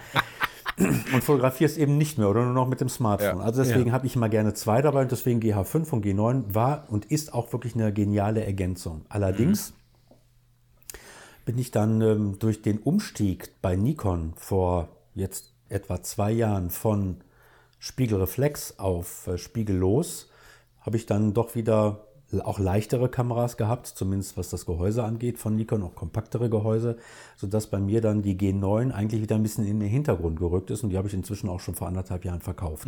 Ich Hab's habe mir gerade eine gebrauchte gebraucht. geholt. Ich bin sehr zufrieden mit der Vielleicht Kamera. kann Super das sein, dass du Kamera, ja. Thomas die abgekauft hast? Also, Nein, die habe ich nicht Thomas abgekauft.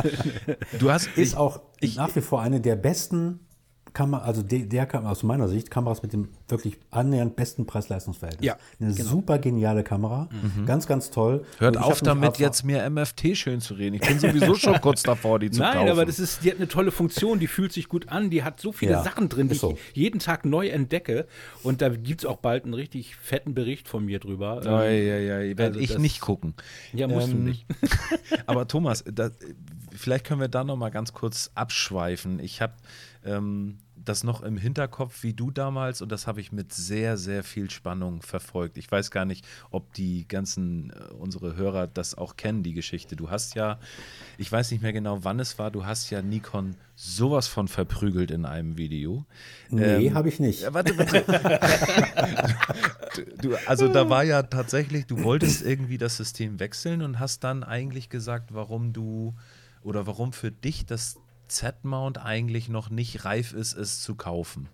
Ähm, ich glaube, das war auch eins der Videos, wo du das wo du wirklich ein fast 50-50-Verhältnis oder, ein- oder ein 2 zu 1 Verhältnis von Likes zu Dislikes bekommen hast.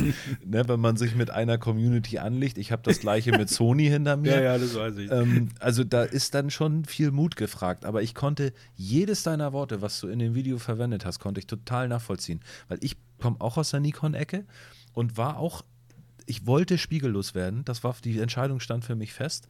Und ich habe lange mit dem Z-Mount gerungen. Und ich konnte das so nachvollziehen, was du da erzählt hast. Ähm, du hast dann aber dich ja doch fürs Z-Format entschieden, weil ja dann auch für dich ähm, ein gutes Angebot kam, das Preis-Leistungs-Verhältnis stimmte dann. Wenn du da vielleicht noch mal kurz was zu sagen kannst, weil ich fand das damals wahnsinnig spannend und ich habe das toll gefunden, wie du auch dann dich selber so ein bisschen in dem Kaufvideo auf die Schippe genommen hast. Das fand ich sehr sympathisch. Also ich habe Nikon äh, ähm, nicht, nicht in Grund und Boden gemacht. Das war, also zumindest aus meiner Sicht, es waren tatsächlich fünf aus meiner Sicht objektive Gründe, warum das ganze Ding noch nicht ausgereift ist. Ja, teile ich und weil es eigentlich und weil es einfach eigentlich zu dem Zeitpunkt und das äh, kann man unverändert bis heute festhalten, Nikon hat im Übrigen wie Canon, wobei Canon jetzt ein bisschen schneller aufgeholt hat, hat tatsächlich diesen, dieses ganze spiegellose Segment komplett verpennt. Ja. Ähm, wobei da sei ergänzt, ich habe das auch lange Zeit nicht auf dem, auf dem Radar gehabt. Ich habe das auch nicht ernst genommen. Mhm. Aber wer braucht denn spiegellose Kameras? Ich habe doch eine wunderbare Spiegelreflexkamera. Ja. Die, das hat sich bei mir aber in dem Moment geändert, als ich angefangen habe zu filmen. Mhm, Wenn ich genau. nur fotografiere, ja. hätte ich heute noch fotografieren würde, hätte ich heute noch meine beiden, meine D800 und D800E. Ich bräuchte keine andere Kamera. Das ja. ist die meine liebste Kamera gewesen, mit der ich am meisten gemacht habe. Mhm. Da ich aber inzwischen so einer von den Hybriden bin, der so eine Kamera im Idealfall sowohl zum Fotografieren als auch möglichst gut zum Filmen benutzt, hat sich bei mir plötzlich die Sichtweise, insbesondere haben sich die Anforderungen geändert. Und da kam plötzlich dann für mich auch dann ins Spiel, welche Kamera kann den auch gleichermaßen oder in, zumindest in einem relativ guten in, auf einem relativ guten Niveau auch filmen. Und da kam dann zunächst erstmal die GH5 für mich ins Spiel. Das war der Grund für mich überhaupt auf MFT. Ich bin eigentlich gar nicht auf MFT eingestiegen. Ich habe mhm. mir die GH5 gekauft zum Film. Die hatte ja. dann eben einen MFT-Sensor. MFT, ja. Und da ich aber grundsätzlich versuche, möglichst effizient mit den Dingen umzugehen, ich muss mir nicht zehn Kameras in, die, äh, auf, äh, in den Fotorucksack packen oder bereit haben. Ich versuche immer mit möglichst einem System alles abdecken zu können. Und da war dann die Frage, fotografieren war für mich unverändert im Wesentlichen der Schwerpunkt bei Nikon. Und dann kam sie dann eben jetzt mit den Spiegellosen, die plötzlich auch angeblich super mega High-End filmen konnten. Und das konnte die Z6 eben nicht High-End, mega ja. super. Mhm. Das, war, das war einer der Kritikpunkte. Ja. Mhm. ja. Ähm, und ähm, deswegen habe ich mir erlaubt, aus meiner Sicht fünf Punkte zu nennen, die nach meiner Einschätzung Nikon nicht besonders gut gemacht hat. Mhm. Warum ich mir jetzt aber trotzdem dann Nikon gekauft habe, war, weil ich denen geglaubt habe, dass sie das Thema Video weiter stärker verfolgen und ausbauen. Haben sie grundsätzlich getan, allerdings noch nicht auf dem Niveau, wo sie heute sein müssten. Ja. Oder könnten, ja, ja. Oder ja, könnten. Ich bin da total äh, bei dir und es war für mich auch wirklich eine Riesenüberwindung, zur dunklen Seite der Nacht, der Nacht, ja. der Nacht und der Macht. der Macht. Genau. Zu, zur dunklen Seite der Macht zu wechseln. Mhm. Ähm, aber ja, also ich habe auch äh, Nikon, meine D810 habe ich total geliebt. Ähm, mhm. Gerade meine, meine, auf meiner Arbeit, meine Hintergrund-Desktops, ne, sind beides Fotos, die ich mit der 810 gemacht habe. Mhm. Dabei ist noch nicht, hat es noch nicht eines der Sony-Bilder geschafft, ähm, das abzulösen, eine der beiden Bilder. Also insofern ja. kann man da wirklich auch sagen, vom, um wieder auf die Eingangsfrage zurückzukommen, mhm. der Fotograf macht die Bilder, ne? Genau. Äh, Thomas, was war eigentlich deine erste digitale mhm. Kamera? Meine erste digitale war eine Nikon D2H mit 4 Megapixeln. Ah. Die habe ich, mir, hab ich mir gebraucht gekauft bei einem Fotopoint in beim Fotopoint, Nikon Fotopoint in München, da war die an, im Angebot. Und das war bei mir, glaube ich, 2005 oder 2006. Mhm.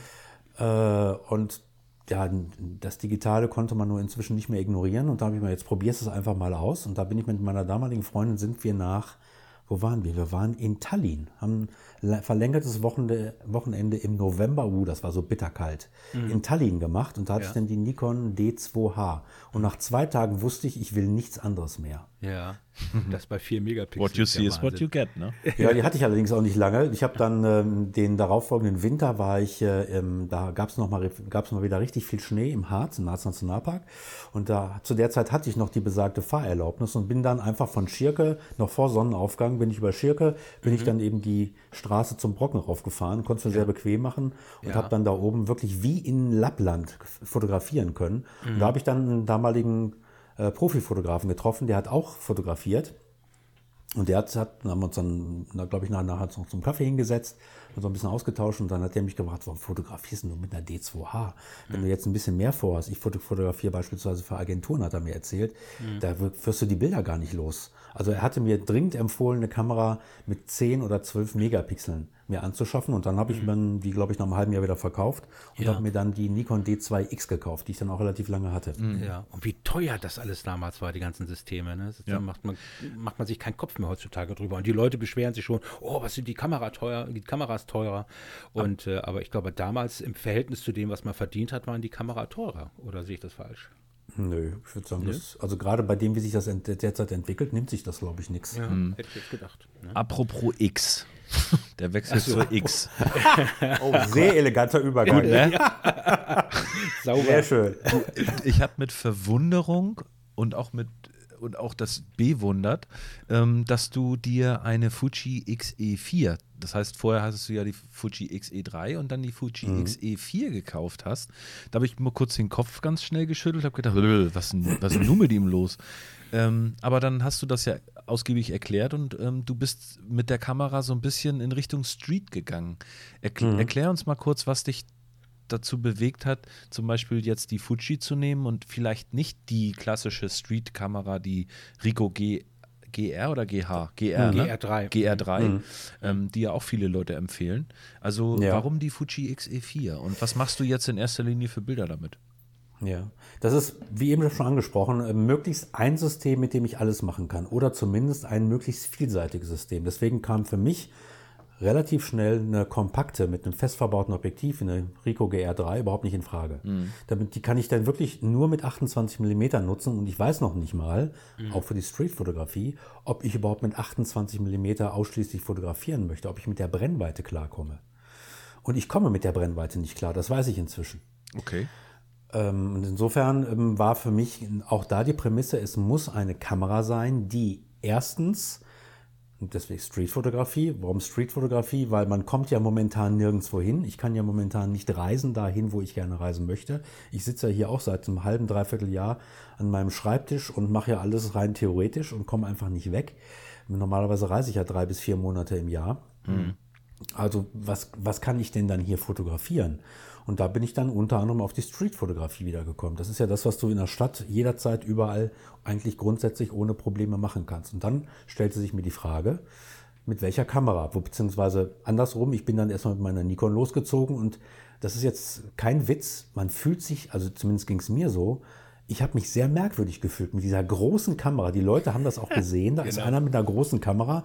Ist das jetzt ein, Fotogra ein Pressefotograf oder warum will der mich jetzt hier fotografieren? Und du fällst mit der Kamera sofort auf. Vielleicht verhält man sich mit der Kamera sogar als Fotograf ganz anders. Und das ist mir sofort aufgefallen, dass, dass ich den Leuten wiederum aufgefallen bin. Das fand ich ziemlich merkwürdig. Und ich habe mich auch merkwürdig gefühlt dabei. Und dachte mir, das, das musst du jetzt ändern. Wenn du jetzt wirklich ernsthaft vorhast, regelmäßiger, nicht ausschließlich, aber regelmäßiger auch raus auf die Straßen zu gehen, der Großstadt, in der ich ja wohne und in dem ganzen Großstadtumfeld, in dem ich mir, mich hier aufhalte, dann brauchst du vielleicht dann doch eine Kamera, mit der das besser möglich ist. Also was Kleineres. Ja. So, und dann kam für mich auch die Frage, was für eine kompakte, eine GA5 oder eine Fuji ähm, 100F und ähnliche Dinge.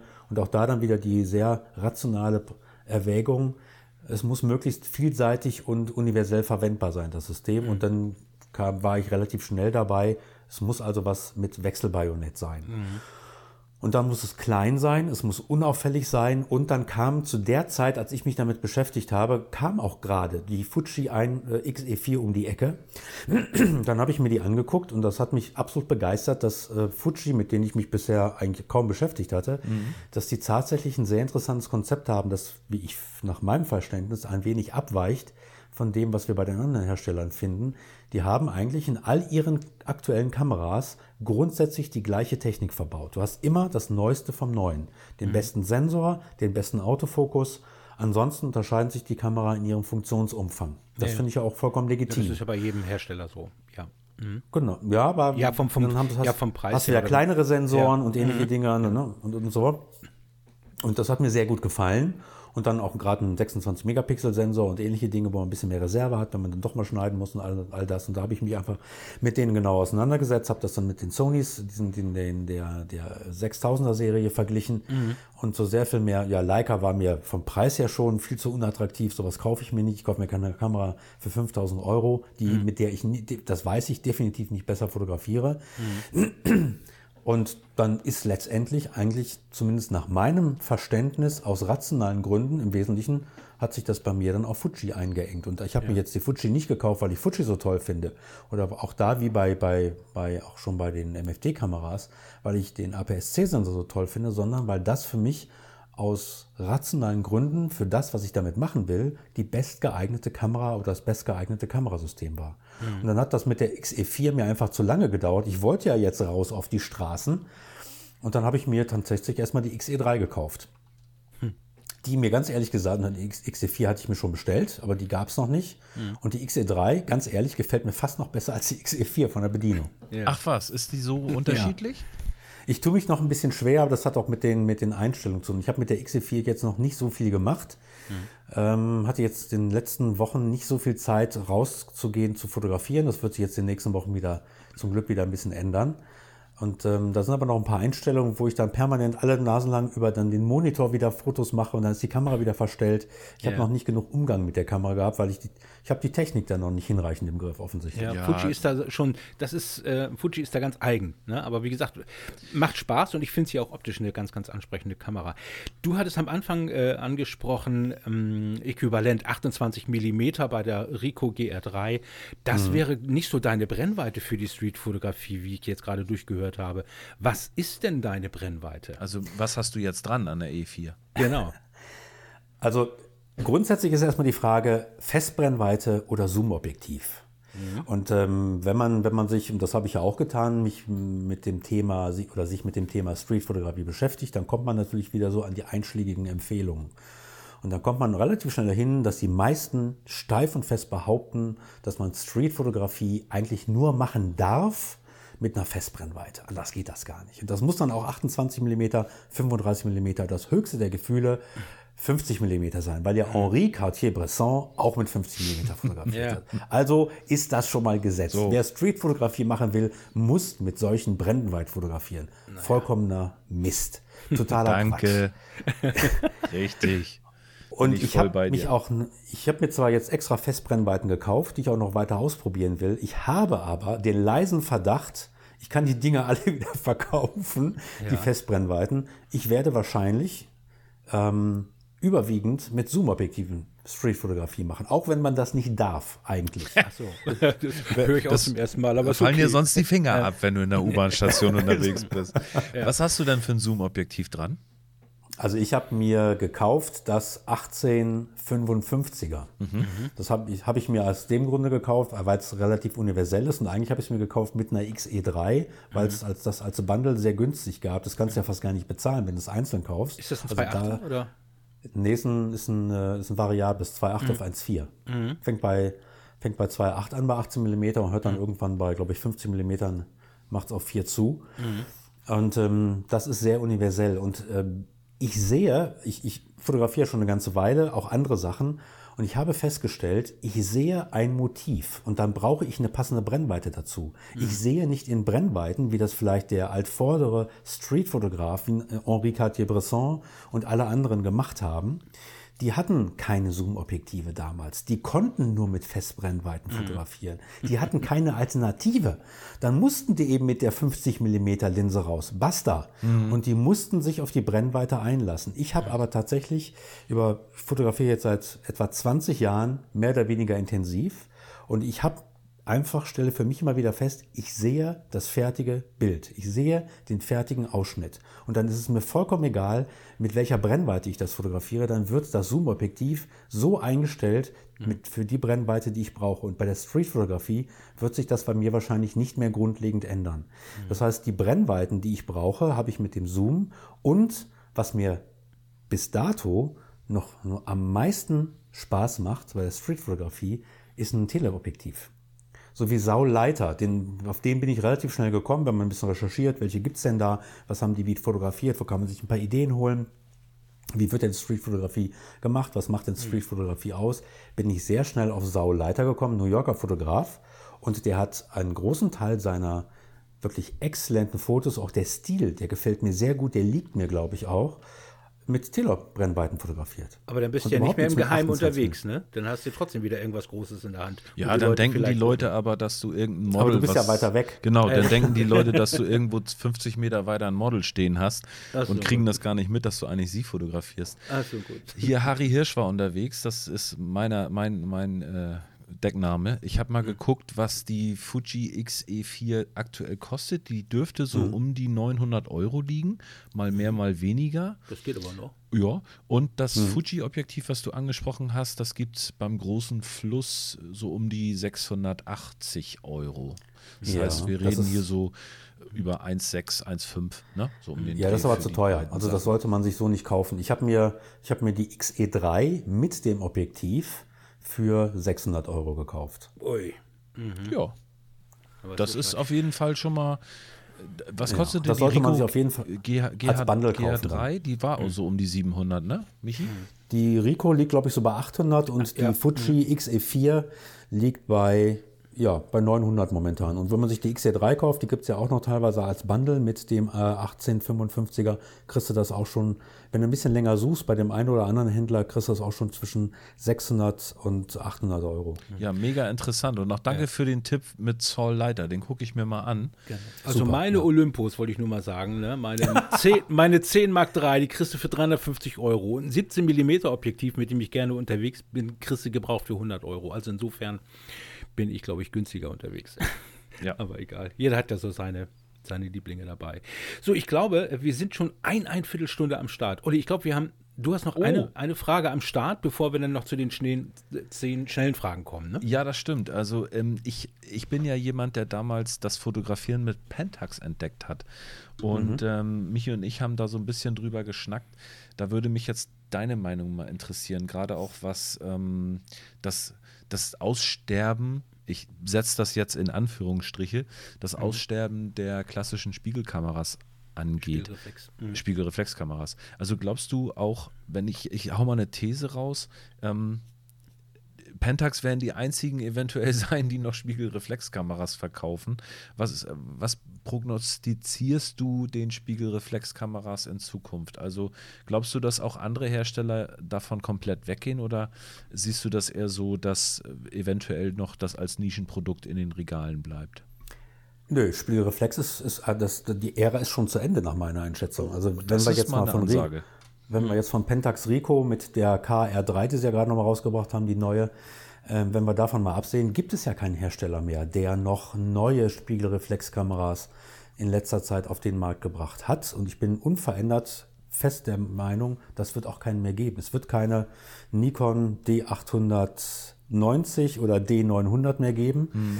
Ähm, ganz einfach, weil die damit nicht das notwendige Geld verdienen. Ja. Ähm, das Einzige, das sieht man ja auch in den ZIPA-Zahlen und auch in den anderen Kamera, an den Marktstatistiken und Marktanalysen, das Einzige, womit die Kamerahersteller momentan, abgesehen von Pentax, die ja nur Spielreflex momentan noch bauen mhm. im äh, Kleinbildbereich, ähm, das Einzige, womit die noch gut Geld verdienen können im Moment und absehbar auch die nächsten Jahre, sind die Spiegellosen. Ganz einfach, weil das ein neuer Markt ist, den sich dann auch der Käufer erschließen muss. Du brauchst neue Objektive in der, in der Regel und ähnliche Dinge. Mhm. Damit verdienen die tatsächlich Geld. Und im Übrigen verdienen ja die Hersteller mit den Gehäusen nicht das, das Entscheidende, sondern mit genau. den Objektiven, die man da dran machen muss. Genau. Und dementsprechend, wenn du ein neues System etablieren kannst als Hersteller, kannst du natürlich dann auch den Verkauf der einer Objektive entsprechend antreiben. Mhm.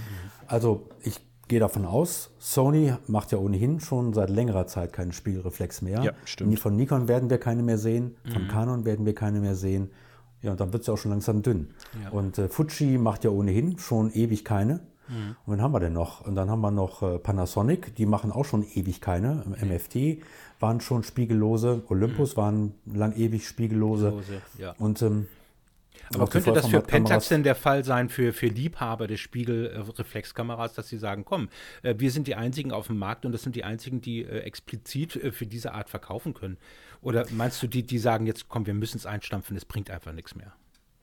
Also da kenne ich jetzt die, die, die Zahlen von, von Pentax nicht. Also mhm. Das muss man sich dann tatsächlich mal angucken, wie die Verkaufszahlen sind. Und das, aber ich schließe mal aus der Tatsache, dass sie ja gerade erst eine neue auf den Markt gebracht haben. Und das war ja zu der vorherigen, waren es glaube ich viereinhalb Jahre, glaube ich, Zeitabstand. Das muss man sich auch erstmal leisten können. Mhm. In der heutigen schneller, höher, weiter Zeit, wo ja viele Hersteller fast im Monatsrhythmus neue Kameras auf den Markt werfen. Mhm. Wenn das funktioniert und es Leute gibt, die sagen, ich will aus welchen Gründen auf gar keinen Fall eine spiegellose Kamera, ich möchte eine Spiegelreflex, dann haben die gar keine Alternative. Wenn sie eine neue Kamera Ja, haben wollen, richtig. dann Ja. müssen sie sich eine Pentax kaufen. Könnt- die sind ja gut, die Kameras. Könnte der Es- Unique Selling Point werden von Pentax. Ich denke, das ist, der, ist das, was die vorhaben. Mhm. Und ansonsten kannst du nur Gebrauchte kaufen. Ja, dann hoffe ich mal, dass die Erfolg auf jeden Fall damit haben. Ne? Ist ihnen zu wünschen. Ja, jetzt kommen wir noch mal ganz zum Schluss zu ähm, zehn schnellen Fragen. Also Okay. nur ganz schnell sagen, ja, nein, vielleicht. Und langsam antworten. Gut, genau. Fleisch oder Gemüse? Beides. Aha. Berge oder lieber Meer? Auch beides. Kann ich mich nicht entscheiden. Aha. Nein. Bier? Also gut, wenn ich mich entscheiden müsste, Berge. Ja, aber gut, das also- Meer ist mir trotzdem sehr nah. Gut. Bier oder Wein? Wein. Aha. Muss ich dich als Tanzlehrer fragen, jedes Mal ist das so bei mir, tanzen oder Theke? Theke. Aha. Angst vor was? Spinnen, Schlangen, irgendwie sowas? Äh, also jetzt, äh, das soll jetzt nicht arrogant klingen. Ja. Vor eigentlich fast nichts. Und das ist, der- wenn ich das ganz kurz erklären darf, das hat bei mir mit dem Freeclimbing zu tun. Wenn du Freeclimbing machst und 30, 40 Meter über dem Abgrund hängst, an, einem- an einem dünnen Seil, dann hast du plötzlich vor vielen Dingen keine Angst mehr. Hat bei mir nicht so gut geklappt. Ich war, bin auf den Dulsberg gefreeclimbed. Das waren, das waren 19 Meter in Hamburg. Also ich weiß, ich habe das Buch von Stefan Wiesner gesehen, äh, gelesen und er ist ja auch viel in den Bergen unterwegs gewesen und ähm, er sagt nach wie vor, äh, Angst spielt trotzdem noch eine große Rolle. ich glaube nicht, dass man äh, Höhenangst oder dass man das irgendwann äh, vergisst oder ignoriert. Aber ich glaube, da ist jeder für sich selber ein ganz anderer Typ. Nächste Frage, Hotel oder Camping? Äh, Ferienwohnung. Aha, die goldene Mitte. Das macht keinen Spaß mit Thomas. Hier, hier beides und Ferienwohnung und noch komm wir doch auf. So, jetzt, jetzt, bin ich mal jetzt bin ich mal gespannt, wie ehrlich er ist. Deine schlechteste Eigenschaft? Ah, das ist eine gute Frage. Wahrscheinlich viele. Sag mal eine. Ungeduld. Ungeduld, ah, das ist schon mal eine gute, schlechte Eigenschaft. ähm, ich glaube, die nächste Frage, das äh, hat sich schon erledigt. Langschläfer oder Frühaufsteher? Frühaufsteher. Im Urlaub Entspannung oder Action? Action. Letzte Frage, wie alt bist du? Ah, über 50. Wir sind alle über. Welches Baujahr bist du denn? bist du auch 67er Baujahr? Nein, ne? Nein. Gut, alles klar. Ähm, Ich habe noch, ich hab noch einen. Ich habe noch einen. Ja, Thomas, tu uns bitte einen großen Gefallen. Öffne doch mal bitte deinen Browser und surf die Seite YouTube an. Okay. Und dann würden wir gerne wissen, was der Algorithmus von YouTube dir vorschlägt. Ja, kleinen Moment. Und wehe, da sind die Fotobuddies nicht bei. Ich befürchte ja. Ah, verdammt. So. Michi, wir müssen noch ein bisschen am Bekanntheitsgrad schleifen. ja, ja. Wir müssen auch mal die Fünfer so ein bisschen angreifen langsam. Verstehst du? Die sitzen Ja. da auf ihrem Thron oben. So, ist offen. Erzähl, was wird dir vorgeschlagen? Also neben, neben dem Werbeblock, das ist glaube ich immer das erste Video oben links, den lassen wir jetzt noch weg. Genau. Und als erstes Sas Je veux live. Das ist Musik, ne? Das ist Musik, das ist eine von Pariser Jazzsängerin. Ja, finde ich fantastisch. Dann kommt irgendwas mit Mein Mix, also auch wieder irgendwas mit Musik. Ich habe in letzter Zeit häufiger Musik gehört. Okay. Und dann kommt, dann kommt, das kann ich jedem nur empfehlen. Die Frau ist der absolute Kracher, ist Julie Nolke. Die müsst ihr euch angucken. Ich bin auf die aufmerksam geworden durch Peter McKinnon. Der hat mit der mal was zusammen gemacht vor zwei, drei Monaten. Das ist eine Schauspielerin, die ähm, äh, agiert mit sich selber. Die hat also immer ein alter Ego, mit dem sie arbeitet. Und das ist teilweise zum Wegschmeißen witzig. Sag mir bitte, wie die sich schreibt. Julie, J-U-L-I-E. Ja. Und dann, ich spreche es jetzt deutsch aus, dann kann man es auch so schreiben, Nolke. Und die hat was Englisch mit Peter McKinnon gemacht. Das ist ja faszinierend. Ui, die hat ja auch schon fast eine Million Abonnenten. Die ist, aber die hat es auch, also das, die gehört definitiv zu denen, die es verdient haben. Ich finde die super. Super Hinweis, danke. Was hast du noch? Dann geht es weiter mit Bodo Wartke. Wer ist das denn? Den kann ich, einer der besten deutschen äh, Musikkabarettisten. Jetzt musst du mir Aus aber nochmal erklären, was ist Musikkabarett? Ja, das ist jemand, der Mit Kabarett macht Und dann und singt das dabei. aber dann selber sich dabei im Idealfall musikalisch begleitet oder auch begleitet wird, aber er spielt auch sehr gut Klavier. okay, wie heißt der Mann nochmal? Bo, Bodo Wartke. Bodo Wartke. Da ist er ja schon. Es kommt auch gleich tatsächlich was mit Fotografie, ihr werdet es nicht glauben. Ja, ich bin Ich bin mal gespannt. gespannt. So, dann kommt Yves Montand, einer meiner Lieblingschansonsänger aus Frankreich. Okay. Dann kommt jetzt hier My Three Permanent Fuji Settings von Pal2Tech. Der Typ ist auch witzig, der ist klasse. Pal to Tech. Ich schreibe das mal mit zwei und liegt damit wahrscheinlich falsch. Nee, doch. Also PAL, dann die Zahl 2 Genau, und dann Pal2Tech. Abkürzung für Technik Tech. Okay, ist ein deutscher YouTuber, ne? Nee, ist ein amerikanischer. Amerikanischer. Da guck Der mal, macht äh, nur Fuji-Videos. ich krieg hier nämlich, die, die ändern die jetzt mittlerweile die ähm, Vorschaubeschreibung schon in Deutsch ab? Ja, sieht so aus, ne? Ich sehe hier nämlich gerade Pel2Tech, Fuji ISO-Leistung, Fuji ISO-Leistung und ISO-In-Varianz im Vergleich zu einer Fuji XT3 mit verschiedenen Einstellungen und so weiter. Deswegen dachte ich, der wäre deutsch. Schau mal an. Ja, die untersetzen das. Super. Willst du noch einen persönlichen Tipp loswerden, ähm, neben den beiden, die du uns jetzt schon gegeben hast? Äh, Also YouTube einer, der angeht? jetzt noch kommt, der ist ganz wichtig, das ist Lehrer Schmidt. Den kann man nicht oft genug empfehlen. Das hat mit meinem Homeschooling zu tun im Moment. Genial, der Typ. Ja, der ist auch sehr erfolgreich. Also mega. Ja. Aber auch zu Recht. Also es, äh, Ja. es gibt Lehrer, die können erklären und du verstehst es sofort und Genau. zu denen gehört der. ja, definitiv. Sonst Ach, das auch ist nicht so ein viel echter Erfolg. Lehrer. Das ist ein echter Lehrer, ja. Der ist, das ist ein Schulleiter. Ich weiß nicht, ob der was für eine Schule der leitet, aber ähm, und der macht auch seit einer ganzen Reihe von Jahren der, Physik und Mathe, ist sein, sind seine mhm, beiden kenn Fächer. Ich, von Mathe her kenne ich ihn. Und weil ich für Sarah natürlich auch Physik und Mathe schon mal nachgucke, weil ich auch nicht alles mehr parat habe, ist bei mir schon ein paar Tage her, äh, mit, mit solchen Themen, ähm, hole ich mir dann bei ihm auch noch schnell die Auffrischung. Ja, ich bin da aber schon ein bisschen länger raus. Also ich habe zu meiner Tochter jetzt auch gerade vor zwei Tagen gesagt am, am Armbrusttisch, weil sie sagt, ja Mensch, Abi hier, Abi da, also meine, meine ist jetzt 17. Ähm, ich habe gesagt, weißt du was, seh doch das Abi jetzt echt als Bonus. Deine Eltern haben beide Realschule. Also alles, was jetzt kommt, mit dem hast du uns schon überholt. Also es ist alles in Ordnung.